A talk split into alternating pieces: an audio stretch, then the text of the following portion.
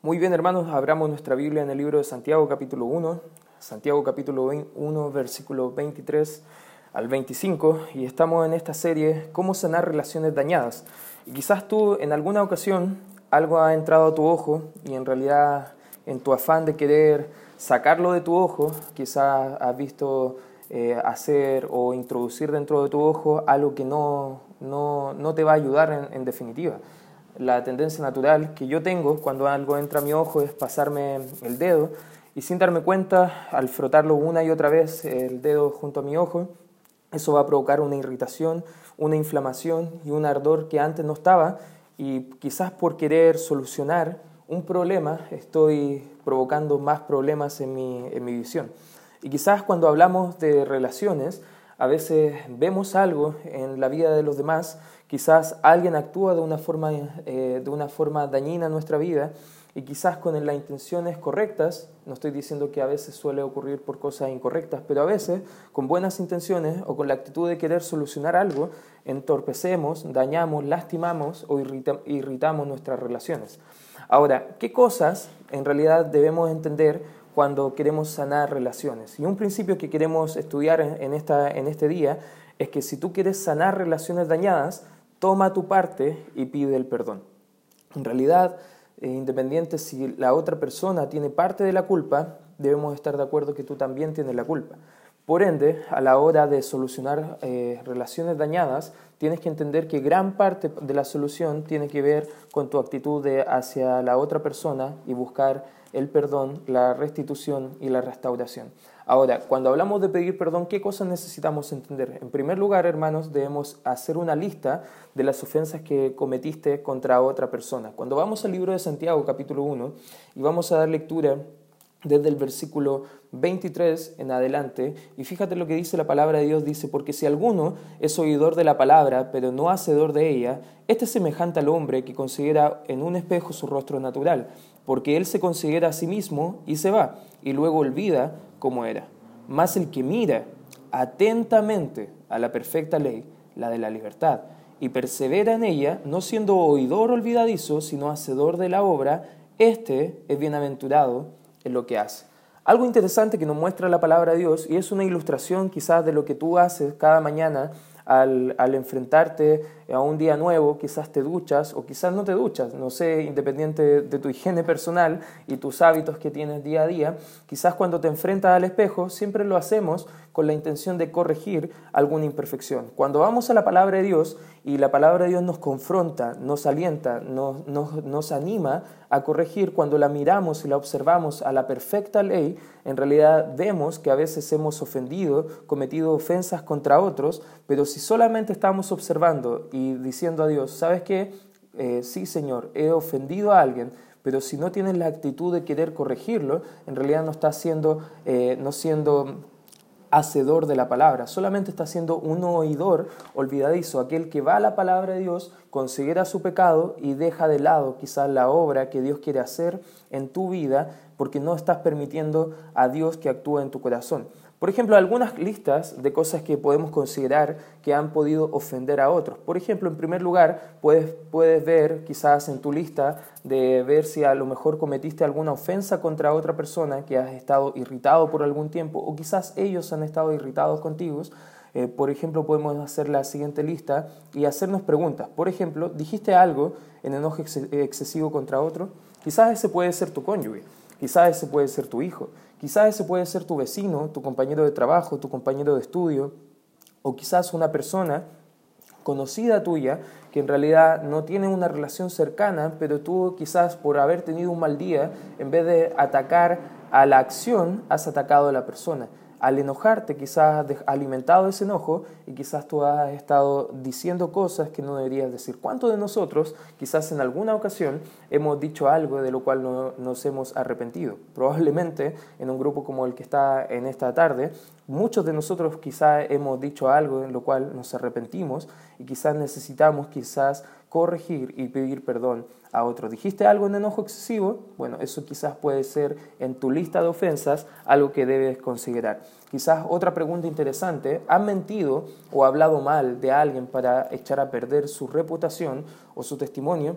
Quizás hermanas que están con nosotros, quizás eso es un pecado bien regular, bien recurrente en alguna de las hermanas y muchas iglesias quizás a veces se han, han comenzado divisiones producto del qué dirán o que el hermano dijo esto o el hermano dijo aquello o a lo mejor simplemente con cosas porque hay envidia, hay orgullo en el corazón, todo eso son frutos que salen desde el corazón que es perverso y maligno, más que todas las cosas. En realidad a veces cuando decimos cosas para echar a perder la reputación de otros es simplemente porque nosotros queremos ser resaltados. Y eso, hermanos, es pecado. ¿Has hecho alguna vez esto? ¿Has mentido o has hablado mal de alguien? Bueno, eso quizás puede ser parte de lo que ha dañado una relación con otra persona. Te invito a que tú lo puedas considerar dentro de tu lista. Una tercera pregunta, ¿has chismeado? ¿Qué significa el chisme? Simplemente podemos entender el chisme como hablar de alguien cuando él no está presente o cuando quizás está dando vuelta a la espalda. Tengo la, la conducta regular de que si estamos conversando de un tercero y no está presente, probablemente o voy a estar llamándolo por teléfono o voy a hacerlo partícipe, porque es muy fácil, hermano, a veces que demos comentarios sin, sin una mala intención, pero en realidad simplemente estamos participando en el chisme. Y eso es pecado, hermanos, no debemos hacerlo y es parte de donde muchas relaciones se dañan, se, se irritan, se lastiman, simplemente porque alguien habló algo de más de una persona que no estuvo presente. ¿Has chismeado? Una tercera pregunta. Cuarta pregunta, ¿has tenido falta de gratitud a alguien que ha hecho algo por ti? ¿Cuántas veces la gente quizás nos ayuda en diferentes áreas de nuestra vida y quizás una falta de gratitud de tu persona hacia el otro ha provocado una actitud de rechazo o ha lastimado una relación que andaba muy bien antes? Quizás esto se da mucho en relaciones familiares y en relaciones de amigos y te quiero animar, hermanos, si la verdad en Primera de Tesalonicenses capítulo 5 versículo 18 dice que la voluntad de Dios es que seamos agradecidos en todo. Hermano, muestra la gratitud, exprésalo con tus palabras y si en realidad has mostrado falta de gratitud y te has dado cuenta que a lo mejor eso ha sido algo que ha ofendido a otro, busca pedir perdón a la persona y da gracias por tu mal actuar. En quinto lugar, y quizás esto puede ser una última pregunta y tú puedes quizás analizar o colocar muchas más en tu lista quizás de ofensas que has cometido contra otros, te, te ofendieron y decidiste ofender de la misma forma, Hermanos, ¿cuántos de nosotros quizás en alguna ocasión, en algún momento, hemos dicho, bueno, así como me la hacen, me la pagan? Bueno, en realidad, si él se comportó conmigo de esta forma, entonces es lo justo, eh, es, mi derecho, estoy en mi justo derecho de poder devolverle con la misma moneda. Hermano, si te han ofendido y decidiste ofender de la misma forma, bueno, ahí tienes una clara, eh, una clara eh, evidencia de por qué a lo mejor las cosas andan mal. A veces en el matrimonio alguien levanta la voz y tú terminas levantando más fuerte la voz. Quizás en una amistad alguien empieza a hablar mal de ti y tú empiezas a hablar mal de otros. Hermanos, hay cosas que hacemos que la Biblia nos muestra claramente que son ofensas contra otros y nosotros al mirarnos al espejo de la palabra de Dios no debemos ser eh, simplemente observadores de las fallas, debemos analizarlas y debemos corregirlas en nuestra vida. ¿Qué considerar, hermano, para la hora de sanar relaciones? Ya hablamos que necesitamos el perdón y para tener el perdón de forma correcta, en primer lugar tenemos que identificar el error, identificar la ofensa. ¿Cómo lo hacemos? Haz una lista, hermano. Haz una lista de ofensas que cometiste. En segundo lugar, hermano, cuando ya has entendido la ofensa, escoge tus palabras cuidadosamente. En segundo lugar, escoge tus palabras cuidadosamente. En el libro de Lucas, acompáñame por favor al libro de Lucas, capítulo 15, el libro de Lucas, capítulo 15, vemos una historia bien conocida por todos nosotros, que es el Hijo Pródigo. Y interesantemente, muchos de nosotros conocemos la historia donde había un hijo malagradecido, ese hijo ofendió a su padre, se alejó de él, él le, pidió parte de su herencia, que eso en la cultura antigua era prácticamente decir al padre, muérete, que no te, no te considero realmente como vivo, en realidad dame mi parte que me tocaría cuando tú murieras él se apartó, él malgastó todo, él vivió en, una, en un estilo de vida libertino y llegó a lo más bajo de lo bajo a comer con cerdos y cuando él volvió en sí, dice la escritura, en cierta forma, él reconoció su pecado y fíjate lo que dice el versículo 17 del capítulo 15 de Lucas. El versículo 17 dice, y volviendo en sí, volvió a su juicio cabal, razonó lo que estaba haciendo, dijo, ¿cuántos jornaleros en la casa de mi padre tienen abundancia de pan? Y yo aquí perezco hambre. Me levantaré e iré a mi padre y le diré, Padre,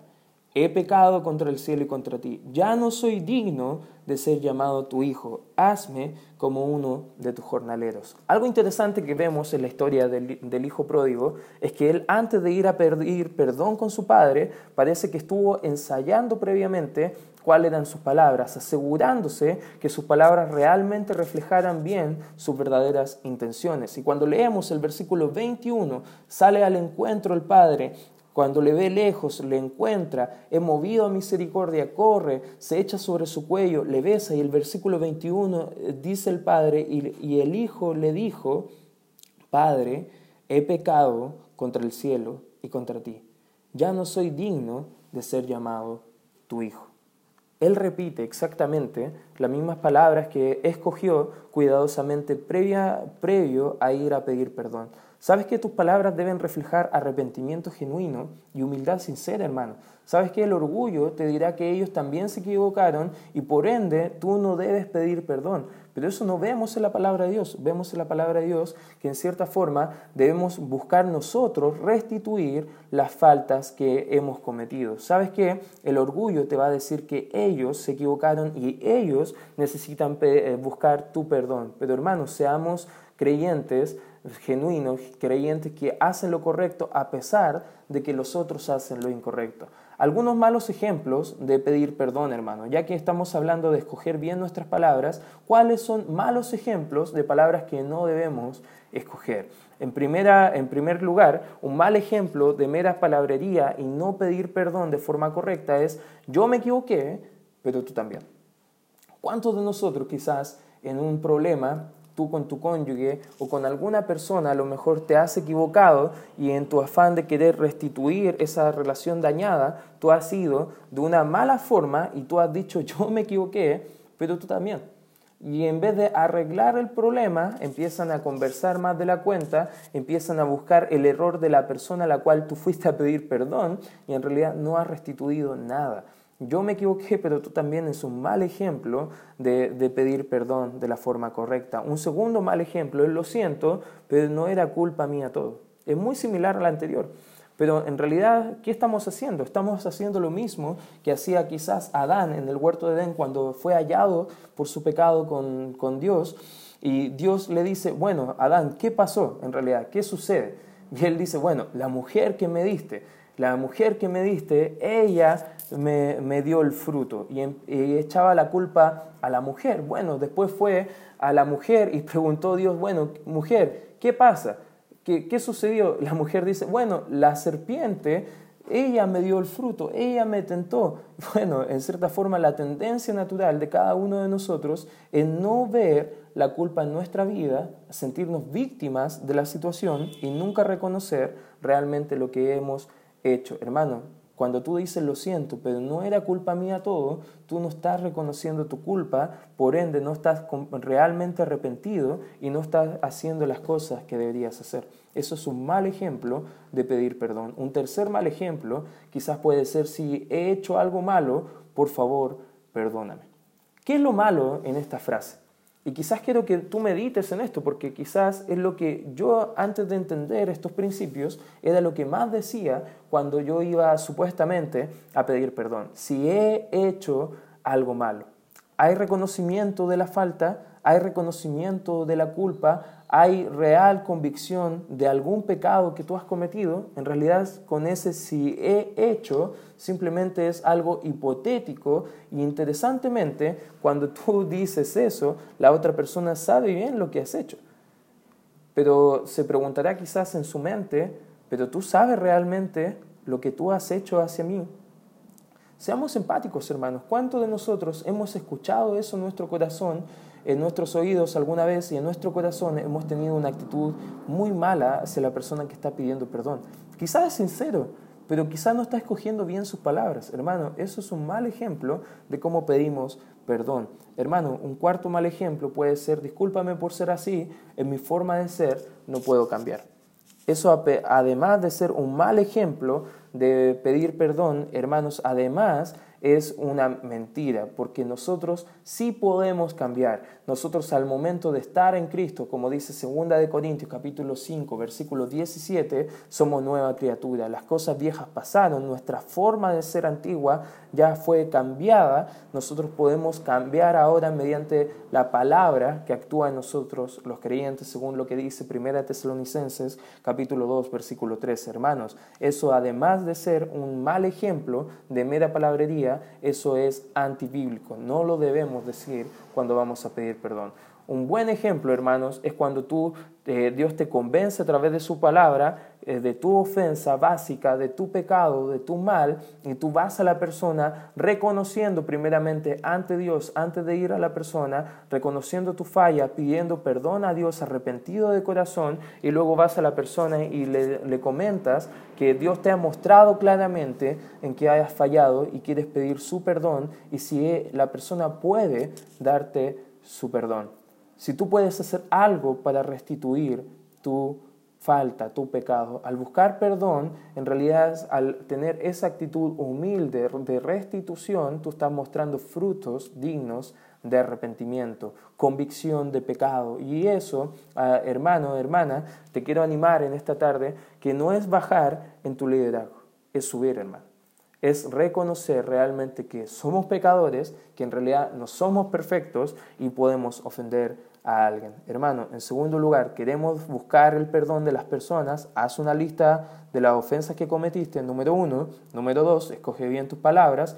Número tres, si quieres tomar apunte, determina el tiempo y el lugar apropiado. Fíjate, anda conmigo al libro de Mateo, Mateo capítulo 5, versículo 23 y 24. Mateo capítulo 5, versículos 23 y 24. Dice la palabra de Dios lo siguiente, por tanto, si traes tu ofrenda al altar y allí te acuerdas de que tu hermano tiene algo contra ti, deja allí tu ofrenda delante del altar y anda, reconcílate primero con tu hermano y entonces ven y presenta tu ofensa. Algo interesante que debemos entender al determinar el tiempo y el lugar apropiado es que cuando nosotros entendemos que hemos tenido un problema con alguien o si nosotros vemos que hay alguien con un problema hacia nosotros, ¿sabes cuál es la mejor forma de hacer, hermano? Es simplemente ir a la persona, independiente si tú tienes culpa completa o media culpa o 1% de culpa, hermano, siempre hay culpa de parte de nosotros. ¿Cuál es la forma? Anda directamente a la persona.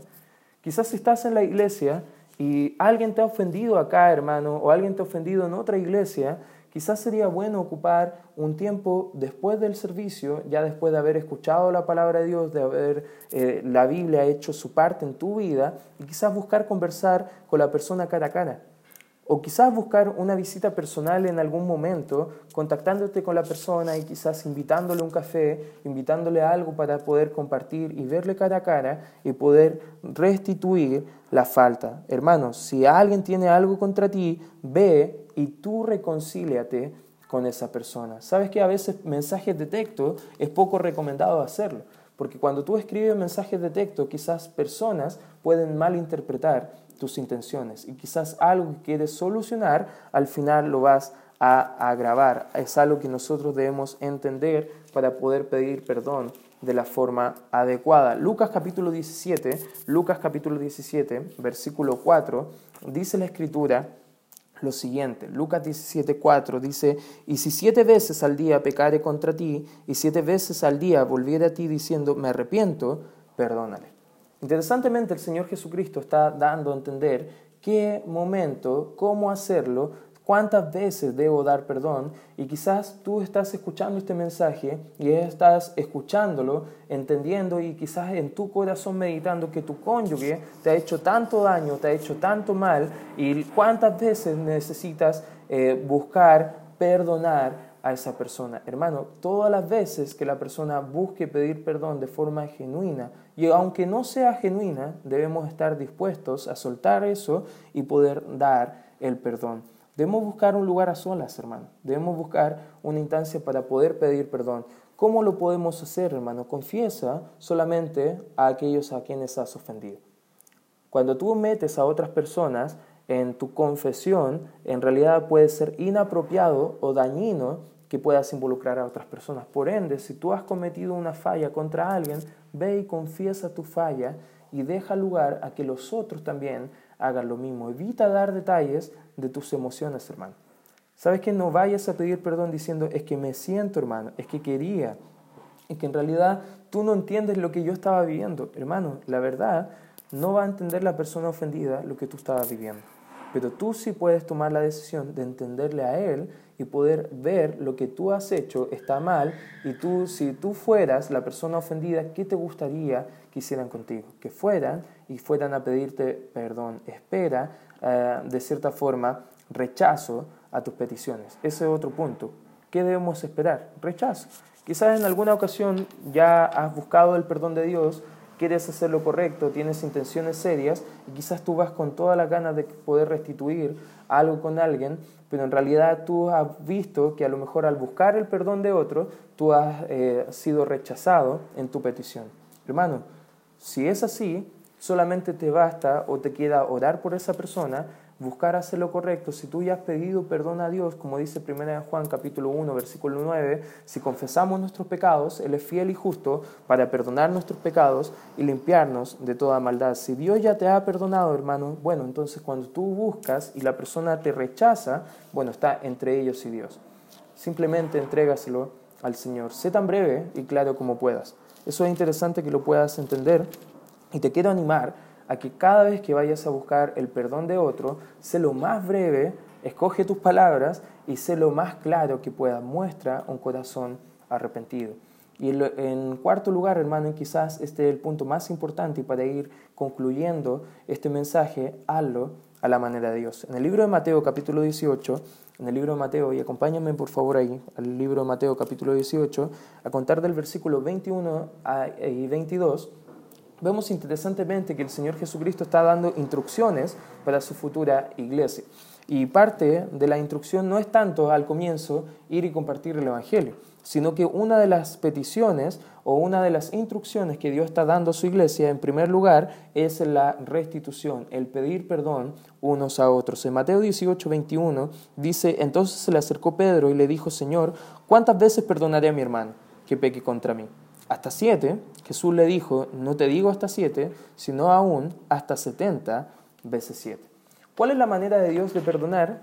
todas las veces que la persona pida nuestro perdón, nosotros debemos estar dispuestos a dar el perdón. En el libro de Efesios, el libro de Efesios capítulo 4, versículo 32, el libro de Efesios capítulo 4, versículo 32, nos viene a mostrar también cómo Dios perdonaría a nosotros. Dice el 32, antes sed benignos unos con otros, misericordiosos, perdonándoos unos a otros, como Dios también nos perdonó a vosotros en Cristo. ¿Sabes qué? La forma en que tú debes perdonar a otro o la forma en que tú debes buscar el perdón de otro es de la manera que Cristo lo haría. ¿Cuánto Cristo te ha perdonado a ti, hermano? ¿Mucho? Amén o no. Si Dios te ha perdonado mucho, entonces, ¿cuánto es el límite de tu perdón hacia la otra persona? Sabes que cuando buscamos o tenemos un problema, debemos hacerlo a la manera de Dios. Debemos buscar durante el mismo día solucionar problemas. En el mismo, libro de Efesios, capítulo 4, fíjate el versículo 26, dice, airaos pero no pequéis.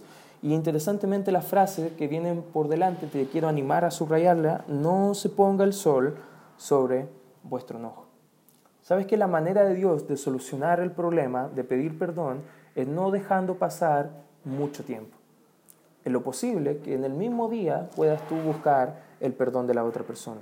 Quizás si tú has, has ofendido a alguien, busca durante el mismo día restituir esa falta. Porque el no hacerlo, dice el 27, ni deis lugar al diablo. ¿Sabes que cuando no buscamos el perdón o cuando otra persona no queremos nosotros dar el perdón a otra persona que busca el perdón nuestro, sabes que estamos dando lugar, estamos cediendo terreno de nuestra alma a Satanás el diablo. ¿Cuánto de nosotros nos gustaría que Satanás estuviera haciendo lo que, lo que él quiere en nuestra vida? Muy probablemente nadie de nosotros. Por ende, hermano, haz a la manera de Dios, da el perdón de la manera que Dios te perdonó a, ti. Y sabes que algo interesante para ir concluyendo es que en el libro Romanos capítulo 5, versículo 8 enseña que Dios murió por nosotros aún siendo pecadores. A veces nosotros buscamos pedir perdón a la otra persona o queremos que la otra persona venga a pedirnos perdón cuando sea completamente perfecta. En realidad, hermanos, no vemos esa idea en la Biblia. Y lo que vemos en la Biblia es que cuando nosotros hemos ofendido a otro es porque hay pecado en nuestro corazón. Si otro nos ha ofendido a nosotros es porque hay pecado en nuestro corazón. Debemos entender el hecho, hermano. Debemos atacar la acción, no a la persona. Dios nos ama, pero no ama nuestro pecado, hermano. Y cuando tú quieres sanar una relación dañada, una relación que está quizás irritada por alguna falta, una ofensa que has cometido, hermano, toma en cuenta estos breves consejos. Haz una lista, en primer lugar, de las ofensas que cometiste. Escoge bien tus palabras cuidadosamente. Determina el tiempo y el lugar apropiado para poder hacerlo. Y en cuarto lugar, hazlo siempre a la manera de Dios. Acá hay una pauta, hermano, que te puede ayudar para poder buscar el perdón de otro. Y hoy te quiero animar a que tú hagas lo correcto, que tú busques restituir tu vida con la persona que has ofendido. Dios te bendiga, hermano, y espero que en su gracia tú puedas poner en práctica estos principios de la palabra de Dios.